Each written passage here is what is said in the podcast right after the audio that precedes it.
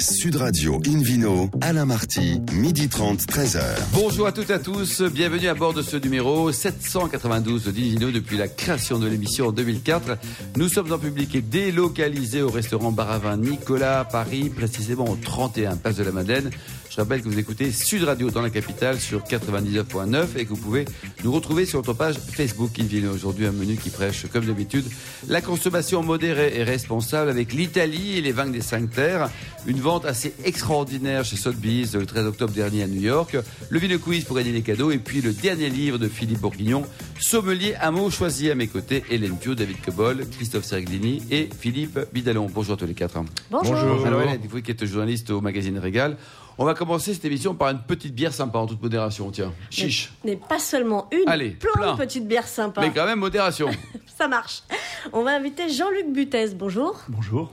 Euh, vous êtes le fondateur et le dirigeant d'IBB, alors International Breweries and Beers. J'espère Oh, que yeah, David bah, Cobold, David- euh, voilà, Oui, me, oui, me oui. laissera, me Arrêtez de laissera sourire, faire. David, ouais. Euh, et de la brasserie historique de l'abbaye du Cateau. Tout ça se trouve évidemment euh, quelque part entre Paris et Lille. Le Cateau Cambrésis, euh, la patrie de Matisse.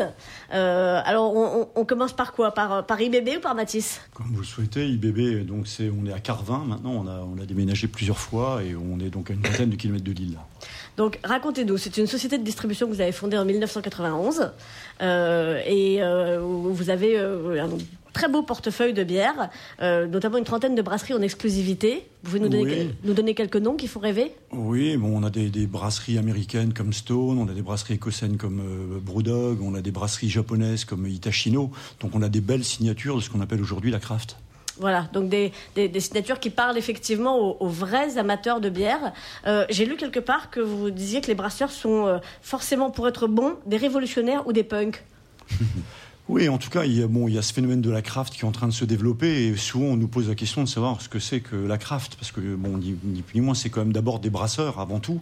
On peut traduire par a- artisanal pour les allergiques à l'anglais, qu'est-ce qu'on fait? Oui, moi je trouve qu'une bonne définition, c'est aussi euh, un peu comme euh, indé, comme indépendant, euh, les labels musicaux finalement. C'est des gens qui ont une vraie liberté de ton, euh, qui sont un peu irrévérents et qui jouent un peu avec les recettes et qui font des bières qu'ils ont envie de boire et pas forcément des bières pour les vendre. En fait, après ils cherchent, ils ont des communautés, et ils animent leur communauté. Vous aimez la bière, Philippe Bidalon Oui, oui, raisonnablement. Ouais. Et vous, euh, Christophe? Raisonnablement Ouais, aussi. Bon, David, lui, c'est pas raisonnable, on est d'accord. Donc je suis la seule dingue de oui. bière à cette table. Ben ouais, vous avez raison, c'est pour ça qu'on vous aime. Jean-Luc, alors Est-ce qu'il y a des, des limites justement en matière de craft beers, en matière d'imagination? Vous disiez, ce sont des gens qui font des bières dont ils ont envie. Euh, est-ce, que, est-ce que ça s'arrête quelque part? Ou est-ce que euh, Non, ça s'arrête pas. en fait. Donc là, c'est un peu la différence avec le, le vin, en fait, où le vin, c'est quelque chose de très normé. La, la bière, ça a la chance d'être euh, réellement, c'est un territoire où euh, tous les possibles, euh, voilà, sont, on peut tous les faire. D'accord. Alors après, ça, ça crée du bon, donc euh, ou du mauvais. Donc C'est ça. peut, ça peut arriver. C'est qu'on peut faire des Donc, essais euh, qui, mais bon, qui voilà, peu mais par contre, c'est une, il y a une vraie effervescence sans faire de jeu de mots en fait sur le produit, et on peut lui donner libre cours finalement à son imagination et aller chercher des tas de palettes de goût. Alors ça, c'est effectivement pour le côté euh, craft beer punk très 21e siècle.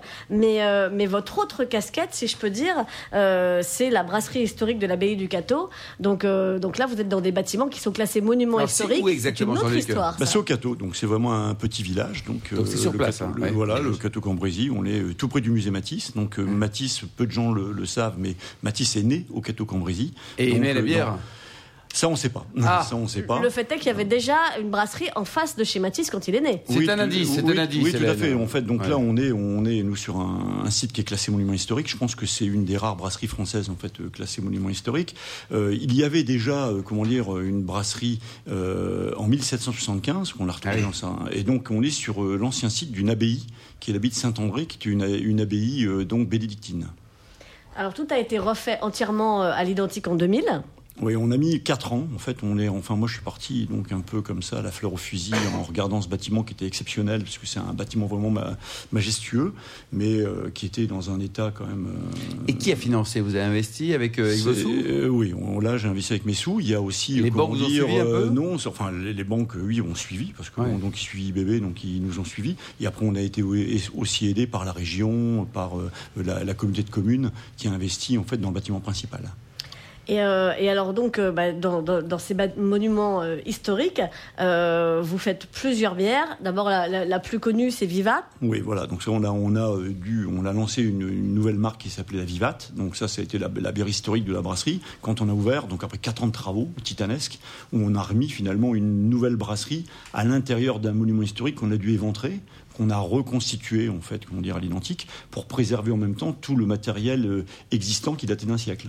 Alors, Vi- Vivat, c'est très flamand comme nom, c'est- vraiment lié euh, aux traditions du coin? Oui, c'est une ancienne euh, tradition. euh, que moi, je trouvais que c'était sympa de donner euh, comme nom à une bière, une, euh, comment dire, un moment de la vie d'un homme en fait important où on se marie. Et c'est pour célébrer, donc dans le Nord, pour célébrer finalement durant les mariages, il y a les parents et les beaux-parents qui tiennent un torchon ou une serviette au- au-dessus de la tête des, des mariés. Ils entonnent une chanson en latin qui dit donc vivat, vivat et euh, bonheur éternel. Voilà. Ah, c'est joli ça. Et alors. Vous pouvez donc- chanter un petit peu, Philippe Vidalon Non, vous n'avez pas envie de nous chanter un peu la chansonnette Ah, là bah, peut-être vous pas, on savez, il des fait- trucs il à fait- dire, il là. fait- Il fait beau aujourd'hui. euh, J'ai pitié de vous. Euh, alors, il y a cette bière Vivat, et puis euh, il y, a, il y a des bières qui sortent du lot. Alors, on parlait tout à l'heure de, de bières révolutionnaires ou punk. Euh, si vous me parlez, par exemple, de la Barley Watt, Oui, alors donc là, bon, voilà, on est dans une tribune du vin et on, ben, en fait, il faut savoir qu'en France, on n'a pas le droit de dire barley, wine. Barley wine, c'est un vrai style Ah oui, de bière. Ouais. C'est veut dire vin d'orge. Ça veut dire vin d'orge. Oui. Et Euh, alors donc ça veut dire vin d'orge. Et pourquoi? Parce que ce sont des bières en général qui ont un, un fort degré d'alcool, qui en général qui est aussi entre 9 et 12 degrés. Et euh, ben, comme il y a wine en fait, dans ça. le nom, en France, on dit on n'a pas le droit. Donc on l'a appelé Le lobby, Barley, là. Barley Watt. Ouais, Voilà, on a dit Barley Watt. Alors, il y aura encore beaucoup de choses à dire, mais juste sur ces deux Barley Watt, euh, elles sont en vente depuis quelques jours. Elles sont vieillies en fût d'armagnac et de cognac. Elles sont en vente depuis quelques jours chez les cavistes. 5,90€ les 33 centilitres. C'est beaucoup plus cher que l'accro, mais c'est bien meilleur. Merci beaucoup Hélène Pio, merci également à vous Jean-Luc Butez et bravo pour votre beau parcours. Invino Sud Radio retrouve maintenant Christophe Serglini, professeur et avocat associé d'un beau cabinet Beto Serglini pour un voyage en Italie, direction les Cinq Terres en Ligurie. Là, ça y est, on voyage avec vous. hein. On a quitté le nord de la France avec ces, gens chaleureux, mais un temps parfois un peu pourri, pour arriver chez des gens sympas et avec un soleil. Oui, enfin, le- ça reste le nord de l'Italie. Ah hein, oui. C'est pas là où il y a le plus de soleil hein, en cette période. Mais effectivement, je voulais vous emmener en Ligurie.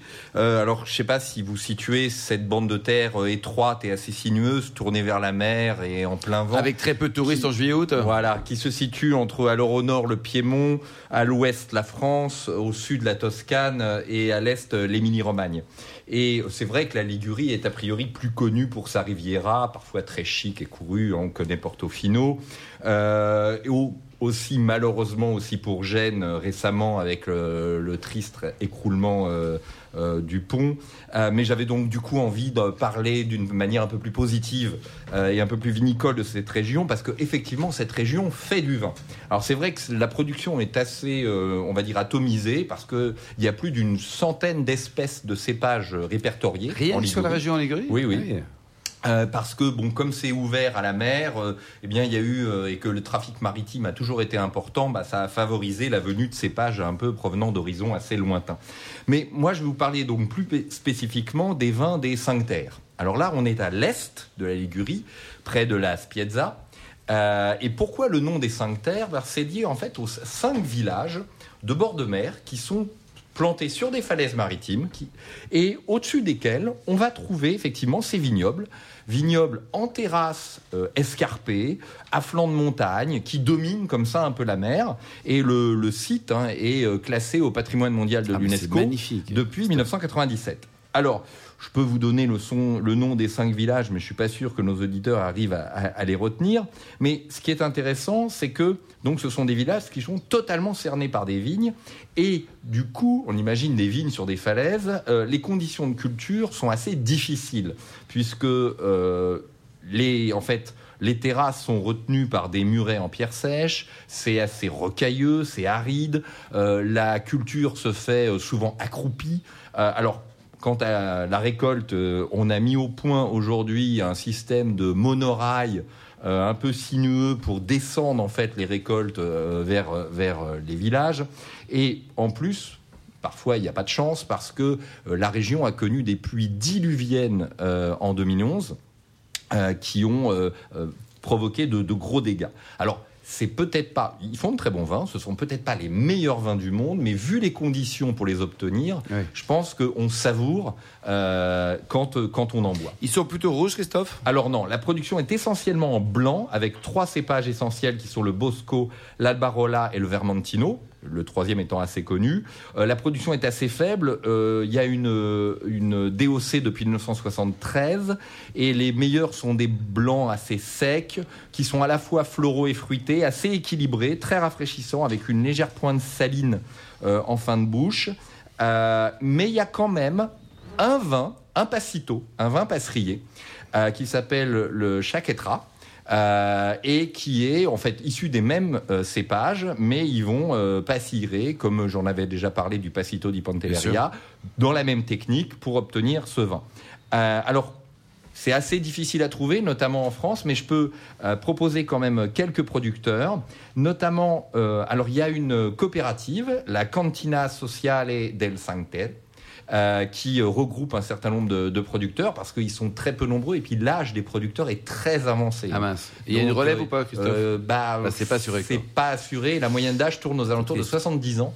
Donc c'est quand même assez. euh, Ah, C'est jeune euh, comme oui. n'est-ce pas, Alors il y, a quelques, il y a quelques plus jeunes. Et alors euh, je vous propose aussi l'Empresa Agricola euh, Posa qui fait des très très jolis vins et l'Hacienda Keo aussi qui fait des très très jolis vins. Et là pour le coup on a affaire à des, à des personnes plus jeunes. Un peu plus jeune. Quoi. Et le prix, Christophe, donc ça c'est bien, mais. euh, Alors, honnêtement, si vous recherchez un peu, euh, je parle pas sur place parce que ça, l'idéal Oui. c'est d'aller sur place. Mais enfin, là-bas, sur place, on peut pas y aller en voiture. hein. Après, on voyage, on prend le train Oui. euh, de, de village en village. Euh, mais disons que en France, notamment chez quelques épiceries cavistes italiennes euh, un peu pointues, ou même sur certains sites, bon, de vente de vin italien. Pas donner le nom pour pas faire de pub peut-être, mais on arrive à en trouver et ça tourne aux alentours de 15 euros. c'est raisonnable parce qu'en Italie, on peut trouver quand même, Christophe, des, des vins beaucoup plus chers. Quoi. Oui. Vous aimez les vins italiens, euh, Philippe Dallon? Oui, j'adore, j'adore. Mais effectivement, à à ce prix-là et les conditions de production, on comprend qu'il y ait pas, que les gens ne se précipitent pas Ouais, c'est pour ça. prendre la suite. Quoi. Ouais, c'est sûr que c'est compliqué. Bah, il y a d'autres La choses crise comme ça, d'évocation, hein, évidemment, elle, elle- elle est en, en- en fonction de, de, de- la, manière de pouvoir gagner sa vie. oui, merci à suivre en tout cas, euh, Christophe Siraglini. Merci également à tous. Dans un instant, le Vino Quiz pour gagner des cadeaux en jouant sur invinoradio.fm. Pourquoi pas un apéro à Portofino. Et puis le dernier livre de Philippe Bourguignon. Nous en parlerons tout à l'heure. Il s'appelle, le titre est très joli, un sommelier à mots choisis. Sud Radio Invino, Alain Marty, midi 30, 13h.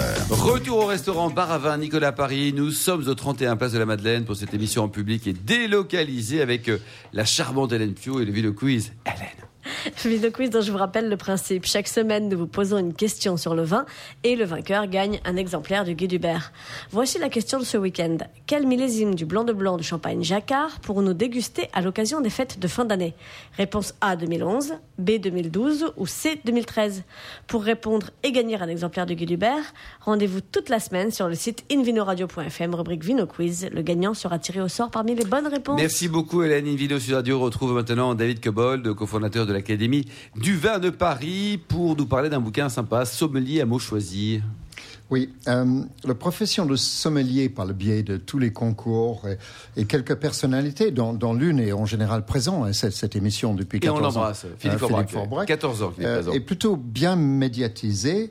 euh, mais paradoxalement, euh, on ne connaît pas si bien que ça euh, ce que comporte ce- cette profession ni ses origines. Euh, et certaines personnes aussi, ayant exercé la profession ou l'exerçant toujours, ont su rester très discrets tout en apportant beaucoup, aussi bien à leurs équipes, au métier de vin en général, aux vignerons, euh, mais également, et c'est peut-être l'essentiel, aux clients de leurs établissements.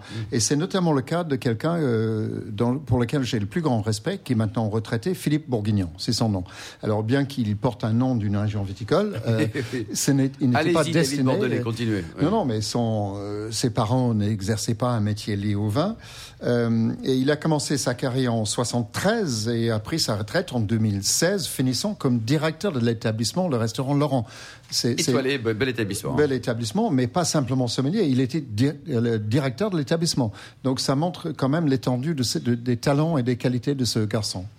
Euh, alors, il vient de publier, il a publié déjà plusieurs livres sur le vin, mais là, il a publié un livre qui porte ce, ce titre, euh, Sommelier, un mot choisi. Je trouve que le titre est très bien choisi, justement, euh, puisque d'abord, c'est très bien écrit. Il s'est fait aider quand même par Jean Serrois, qui est un universitaire lettré et euh, très amateur de vin mais euh, c'est très bien écrit et c'est extrêmement riche euh, en informations. Alors ça prend la forme d'une sorte de dictionnaire, donc on a A jusqu'à Z, et à chaque fois il y a un mot ou une phrase ou une personne qui correspondent à cette lettre initiale. Par exemple, assez, il y a qui?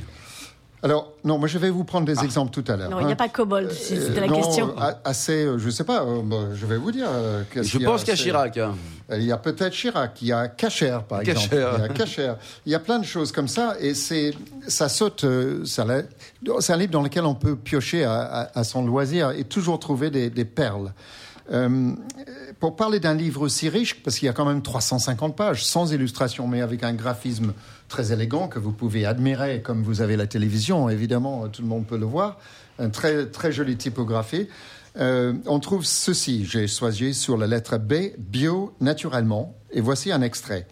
On confond les problèmes en les associant. Bien sûr, l'exigence du bio manifeste une indignation face aux dérives du vin, aux abus non seulement techniques ou chimiques, mais aussi financiers. Bordeaux, victime du Bordeaux bashing, a payé les pots cassés. Mais les indignés, entre guillemets, du vin expriment, me semble-t-il, c'est Philippe euh, Bourguignon qui parle, un malaise général qui touche la société tout entière. Ce n'est pas une raison pour encenser n'importe quoi sous prétexte que c'est nature, entre guillemets. Du reste, nature, de nouveau les guillemets, ne veut rien dire en soi, qu'il n'y a pas de règle derrière ce vocable. Je rejette les postures ayatolesques. Or, nous assistons au développement d'un tribut grandissant dont l'intolérance m'inquiète. Les jeunes sommeliers ne doivent pas se réfugier dans cette mouvance sans réfléchir, ni entrer dans ce système comme on entre en religion. Il leur faut raison garder. Nous voyons trop souvent aujourd'hui des cartes ou des cartes de vin où la simple mention en bio ou en biodynamie est devenue le seul argument de certains vins. Je trouve que ça, c'est assez bien envoyé. Et j'ai beaucoup aimé euh, d'autres entrées, donc j'ai du mal à choisir, mais je vais vous en prendre un parce qu'il y a aussi des choses très, très drôles. Euh, par exemple, sur l'apprentissage en tas. Donc ça, tout, ça tombe sous la, la lettre L pour leçon, entre parenthèses, bonne. L'apprentissage sur le tas. Un jour, chez le doyen, euh, le doyen où il a travaillé avant d'arriver chez Laurent. hein. Alors que je discutais avec un couple de clients, Gilbert Lejeune, le patron, un colosse de plus de 110 kilos, me propulsa avec son ventre loin de la table où je me trouvais parce que je n'avais pas tendu du feu à la femme qui allumait sa cigarette, à l'époque on pouvait, et dont le charme, sans doute, m'avait troublé, à tel point que j'avais également oublié de vider le cendrier. Imaginez ma honte. Inutile de dire que ma vie professionnelle durant après, j'ai toujours eu des allumettes sur moi et que j'ai toujours vidé les cendriers. Ce fut même une obsession au point où je ne voyais, je ne voyais plus que les cendriers pleins en salle ou sur la terrasse du Laurent. J'ai fait constamment la guerre au personnel sur ce point. Ils doivent s'en souvenir. Donc il y a beaucoup de jolies choses comme ça. Euh, je peux. C'est l'histoire je- d'une vie, David, je vous en prie. oui, c'est l'histoire d'une vie, mais aussi d'un métier, d'un amour du métier et d'un amour du client, parce qu'il parle aussi une du belle client. personne aussi, hein. Euh, c'est vraiment une personne extraordinaire, je trouve. Euh, il- autre anecdote que j'ignorais complètement cette histoire-là, la garde. Et, et ce qui s'est passé parfois. Alors la garde, c'est pas la conservation du vin, c'est une période entre le service du midi et le service du soir où les sommeliers et le personnel de service avaient du temps. Et voilà ce qui s'est passé. Durant la garde, le sommelier devait aussi, chez le doyen, préparer les aiguillères. Au déjeuner, nous- bon, ça c'est une partie. Donc au fait, ce qu'ils faisaient les gars, ils allaient prélever une bouteille, une belle bouteille, au fond d'un tas. Ils le sortaient, parce qu'il y avait des grandes, de grandes bouteilles. Ils le sortaient, ils ouvraient le flacon, ils se le partageaient, ils remettaient le, le flacon pour pas qu'on le voie. Donc au moment de l'inventaire, il y avait quand même un écart. Alors non seulement il y avait un écart, mais c- c- c- cette tradition qui évidemment n'était pas colorant, mais dans beaucoup beaucoup de très beaux endroits qui Oui. avaient de très belles caves, euh, euh, s'appelle entre entre sommeliers, il y a un terme professionnel, c'est trinquer à la sommelière. Eh oui. Trinquer la savonnière. Quand on trinque à la sommelière, on, on- C'est qu'on a piqué la bouteille, quoi. non, non, mais pas, pas du tout. On trinque que- sans toucher les verres. Voilà, non, on, on- on trinque, euh, c'est juste jointure contre jointure. C'est-à-dire que la main qui tient le verre euh, tr- euh, choque contre la main de la personne en face de soi. Pour pas que le de, patron De façon entende. à ce que ça ne Que fasse c'est aucun mignon, bruit et que ça, ne s'entende pas. Ils sont malins, Si hein. par hasard le Bon. patron est dans les parages. Merci, David, de Alors, vous le donc, conseiller. ce livre est formidable, donc 22 euros chez Glénat. Euh, sommelier à mot choisi par Philippe Bourguignon. Donc, euh, chapeau à lui, parce Oui. que c'est vraiment une somme d'un- d'un- d'une vie très emplie et aussi un regard d'un homme qui est ouvert à tout, qui observe et qui, qui raconte très bien. Oui, David, donc excellent cadeau pour Noël ou pour le 11 novembre, par exemple. Ah, nous sommes le 11 novembre. Merci beaucoup d'être Cabol. Une vidéo Sud Radio retrouve Philippe Vidalon, chroniqueur vin à l'Express, pour nous parler d'une vente aux enchères assez étonnante qui s'est déroulée euh, au pays de, de, de M. Trump. Oui, alors ça s'est déroulé à, à New York le, le 13 octobre dernier. Euh, c'est la maison So- Sotheby's qui, qui organisait cela. Et au cours de cette vente, une bouteille de Romanée Conti du millésime 1945 a été adjugée, euh, vous êtes bien assis, 558 000 dollars. 558 000 000 dollars. C'est quel millésime, là? Du GEM 1945. Et c'était pas un magnum à ce prix-là, quand même. Non, non, justement. double, non? Non, non, c'est une bouteille de 75 centilitres. Qui plus est, l'étiquette était tachée. Mon Dieu, quelle horreur. Mieux, quelques minutes plus tard, lors de cette même vente, une seconde bouteille de Romanée Conti du même millésime 1945 a été adjugée, elle, 496 000 dollars. Une affaire, une affaire, Philippe. Une affaire, établissant ainsi le deuxième prix le plus élevé jamais vu aux enchères pour du vin. Alors, en 2011, j'ai j'ai été regardé parce que ça, ça, ça paraît quand même hal- hallucinant. En 2011, déjà, une bouteille de Romanée Conti de cette année 1945 avait déjà défailli la chronique lors d'une vente aux enchères où elle avait atteint le prix jugé ahurissant à l'époque de 87 815 euros. Dans une Ce vente qui est déjà organisée. élevé, hein, Philippe. Ce qui était raisonnable, vous le hein. Euh, dans une vente là, organisée cette fois par Christie's à Genève. Elle était estimée à, ce moment-là entre 40 et 55 000. Elle a donc été adjugée le double de son estimation. Au mois d'octobre dernier, si on, fait, si on tient compte du prix final avec les taxes, les commissions, le, prix euh, de cette bouteille est 17 fois Énorme. celui de la limite haute de l'estimation de Sotheby's. Qui l'a acheté, là, ce truc-là là Alors bah, ça, on ne sait pas. hein. C'est pour le moment, on ne sait Et pas. tout ça payé en liquide, alors vous dites. Hein? Euh, Ça, ça, quel- ça, on, on ne sait pas non plus, mais on peut effectivement euh, se, se poser la question. Alors, la, et on- enfin, la vraie question, c'est de savoir pourquoi, pourquoi la Romanée Conti Mais oui. et pourquoi euh, ces bouteilles de 1945 s'arrachent autant. Alors, il y a des raisons. hein. Euh, c'est évidemment une Romanée Conti, donc c'est c'est sans doute le plus grand vin du monde, enfin le plus grand Bourgogne et sans doute le plus grand vin du monde. Et Bon. le plus rare aussi. hein. Et, alors, et le plus rare, cer- cer- certainement. Parce que Particulièrement en ce- 1945. ce milli- voilà, ce millésime est historique. D'abord, c'est l'année de la victoire. Mais bien au-delà de ça, cette bouteille euh, exceptionnelle n'a été, n'a été produite d'abord à partir de cèpes francs de pied, c'est-à-dire non greffés, juste avant l'arrachage complet des presque 2 hectares du, du clos de la Romanée Il y a un autre événement historique, on va dire. Euh, pa- voilà, parce que euh, le, le- comment dire, une, une- une épidémie de phylloxéra avait, de avait, avait obligé à ce moment-là les propriétaires à arracher toute, toute cette vigne. Voilà. En Suisse, en, en 45, l'année euh, avait été euh, très gélifère. Donc, et le gel avait été tel que la production de Romanée Conti était descendue à 600 bouteilles. Il y a eu Au lieu de 600 combien bouteilles. Il y a quoi 6 000. 3000 6 000, ça veut dire c'est c'est 10% de la production normale. Donc imaginez 600 bouteilles, 1945, euh, ça peut, tout ça. Et est-ce qu'on est certain que c'était une vraie bouteille? Ah, mais est-ce que bon, là- à ce prix-là, À ce prix-là, euh, j'espère. ça attiser des convoitises aussi, non Non, non, c'était un gros rouge sympa. la, Euh, question, la question est intéressante. Monsieur Moi- moi, Maître, je ne- je Maître, ne- vous en pensez quoi, Maître Christophe, là? Bah, on sait qu'il y a beaucoup de contrefaçons euh, sur, euh, sur Ouais. la Romanée Conti, donc j'ex- j'espère qu'effectivement c'est une vraie. Ouais. C'est c'est- C'est enfin, pas garanti parce il y a- qu'aux c'est pas États-Unis, garanti. aux États-Unis, il y en a beaucoup de Non, non, fausses là, qui circulent, beaucoup, beaucoup. on, on ne- on ne peut pas être complètement sûr, c'est vrai. Alors j'ai été regardé quand même pour voir si c'était vraiment un cas complètement aberrant. En fait, il y avait des records de bouteilles de vin, euh, il y en a un peu tout le temps. hein.